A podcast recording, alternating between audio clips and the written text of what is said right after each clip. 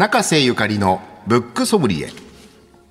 本のエキスパート中瀬さんにこれだという一冊を紹介していただくコーナーですが今日の一冊をお願いいたします。はい。寺島洋さんが書かれた「狐狩り」というこれは、まあ、警察ミステリーというかねサスペンスミステリーになるんですけれども寺島洋さんは1958年生まれのグラフィックデザイナーの方なんですけども去年この「狐狩り」という作品で第9回新潮ミステリー大賞を受賞してデビューなさったんですよ、うん、初めて書いた小説がこの作品と聞いて選考委員もびっくりしてましたし、ね、私たちも正直驚きました。本の帯でも道尾修介さんとかなんでこれでデビューしてなかったのか信じられない本当信じられないっていうふうにおっしゃってたし、うん、岸優介さんもサスペンスミステリーとして一等地を抜いていたっていうことを言ってね湊かなえさんも皆さん3人道尾修介さん岸さん湊さん全員が、えー、全会一致でこの作品を選んだんですけども、まあ、それももう読めば分かっていただけると思うんです。すごくハラハラする。ハラハラしましたね、はい、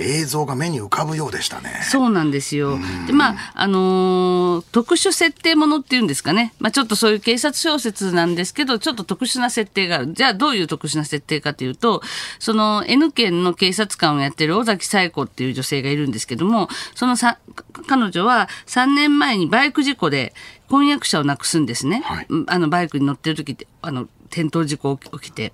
で、その時に紗子は、あの、右目の視力も失っちゃうんです。はい、で、えー、まあ、それを契機に彼女はその6年半在籍してた刑事課を離れて刑務課に移動するっていうようなことがあるんですけども、でもこのバイクもこう自損事故的にあの扱われていたんですけども、全然彼女は納得してなくてずっと事故原因を調べてるっていう。それで、えー、だんだんそれで、えっ、ー、と、バイクの直前を横切って事故を引き起こした黒い影っていうのがあったと。で、それは何だったのかみたいな話がずっとあるんですけれども、えー、その時に、えっ、ー、と、尾崎さん右目が、あのー、見えなくなるわけですけれども、その右目が、いきなり3年前の光景を映し出すようになるんですね。そう、この右目の設定は、本当特殊な独特の設定ですよね。はい。彼女が3年前にバイク事故で失明した右目、突然3年前の光景を明快に映すようになるそうなんです、うん、事故から3年経った時にその紗子がまあ、そのバイク事故の現場に行くんですけどもそこでちょっと光を感じるんですね、右目に。でそこで過去を見ることになるんですよ。うん、でまあそのな右目は彼女とあの婚約者を乗せたバイクを見ることになって、しかもその前を横切る黒い影を見て、その黒い影を操っていた人物たちというのを目撃することになるんですね。だからここからその3年前を見るっていう特殊能力っていうのをすごくあの、まあ、ちょっとほら、そんなの3年前に見える目なんていうと、まあ、まあなんか、えー、そんなんあるかなって入っていけるかなって思う人いるだろうけど、うん、ここをすごく丁寧に書いてるんでこの物語の肝はこのあの紗子が得た能力にねどこまでリアリティを感じるかなんですけど、ここからすごいこう自然に入ってきますよねこの能力を持ってしまった紗子っていうのを。いやだからこのバイク事故というのはある種彼女のこの特殊な能力を説明するためのまだプロローグに過ぎなくて、はい、この本の面白さの肝はもう後半の警察小説としてのなんかこうハラハラ感なんですよね。そうなんです。でこの設定が見事に意味があるというか、はい。まああんまり言えないんですけど、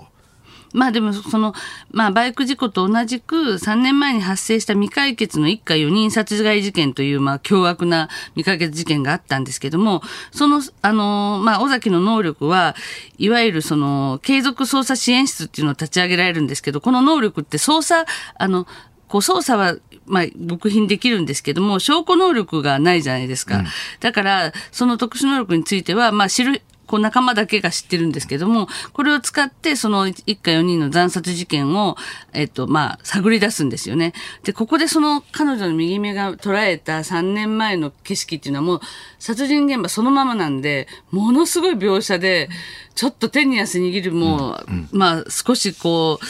直直撃されるような残酷さもあるんですけども、そのスリルたるやものすごいものがあるんですよね。やっぱりこの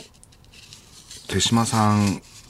寺島さん、はい、寺島洋さんのもともとのご職業がグラフィックデザイナーというのを後で僕知って、はい、あなるほどなってちょっと思ったのはやっぱこうすごく映像的で、うん、今中田さんがおっしゃったようにある種の事件現場の描写も生々しいですし、はい、捜査していく過程でもやっぱりこう映像なんですよね。そうある種、やっぱり映像が一つの肝になってるんですよね。そうです。すごく映像的で、もう私もこれ読んだ時、もう映画化してほしい、ドラマ化してほしいっていうか、もうすごいその、もう最後の姿もその事件現場の像も、すべてこう、の脳内で再生できたんですよなかなかここまでねビジュアルにすぐ転換できるっていうのはやっぱりすごい出力の賜物だと思うのでで、それで目の前に犯人が見えてるのに逮捕できないわけですよね。それは3年前の景色だから。で、それをこう解決するために、まあ、いろいろこう、手を変え品を変えというか、追いかけていくわけなんですけども、そこもすごいね、リアルなんですよね、その設定が。犯人が手強いんですよ、ね、そうなんですよ。こっちのその悪の造形というのも非常にうまくかけていて、いや、これ本当に最後、もう、もうページを来るというか、それこそね、もうどんどん、え、どうなの？どうなの？って感じで引き込まれていく、すごいその辺あたりの構成も素晴らしいです。はい。見事な伏線回収がね、はい、ありますんで、ぜひ。はい、あの今なんか、まあ、新潮ミステリー大賞を受賞したってこともあるんですけども非常にあのミステリー界で高く評価されていて話題になっている本で本当にデビュー作恐るべき、まあ、遅咲きのねあの60歳を過ぎてからのデビューになるんですけども恐るべき新人という感じでこれからたも寺島さん次回作も考えてらっしゃるみたいですし、まあ、どういうふうなものを書いてくださるのかね非常に楽しみなだからやっぱり作家ってその若いからとか年取ってるからとか関係係ないですね。出るべき時に出てくるんだなってことを改めて寺島さんで感じました。はい。寺島洋さんのこれがデビュー作になります「狐狩り」狐って何っていうそうそうこれはまあ言わずにおきますけどね。はい。狐狩り定価1925円。税込みで発売中です。日本放送のすぐ近く三省堂書店有楽町店では、あなたとハッピーで紹介した本が特集されている特設コーナーを新刊話題の本のコーナーの一角に解説しておりますんで、お近くにお出かけの際はぜひご覧ください。そしてこのコーナー、中瀬ゆかりのブックソムリエは、ポッドキャストでいつでもどこでも何度でも聞くことができます。日本放送のポッドキャストステーションほか各配信サービスでご利用いただけますんで、毎週月曜日の午後6時にアップされますんで、ブックソムリエ、ぜひポッドキャストでもお楽しみください。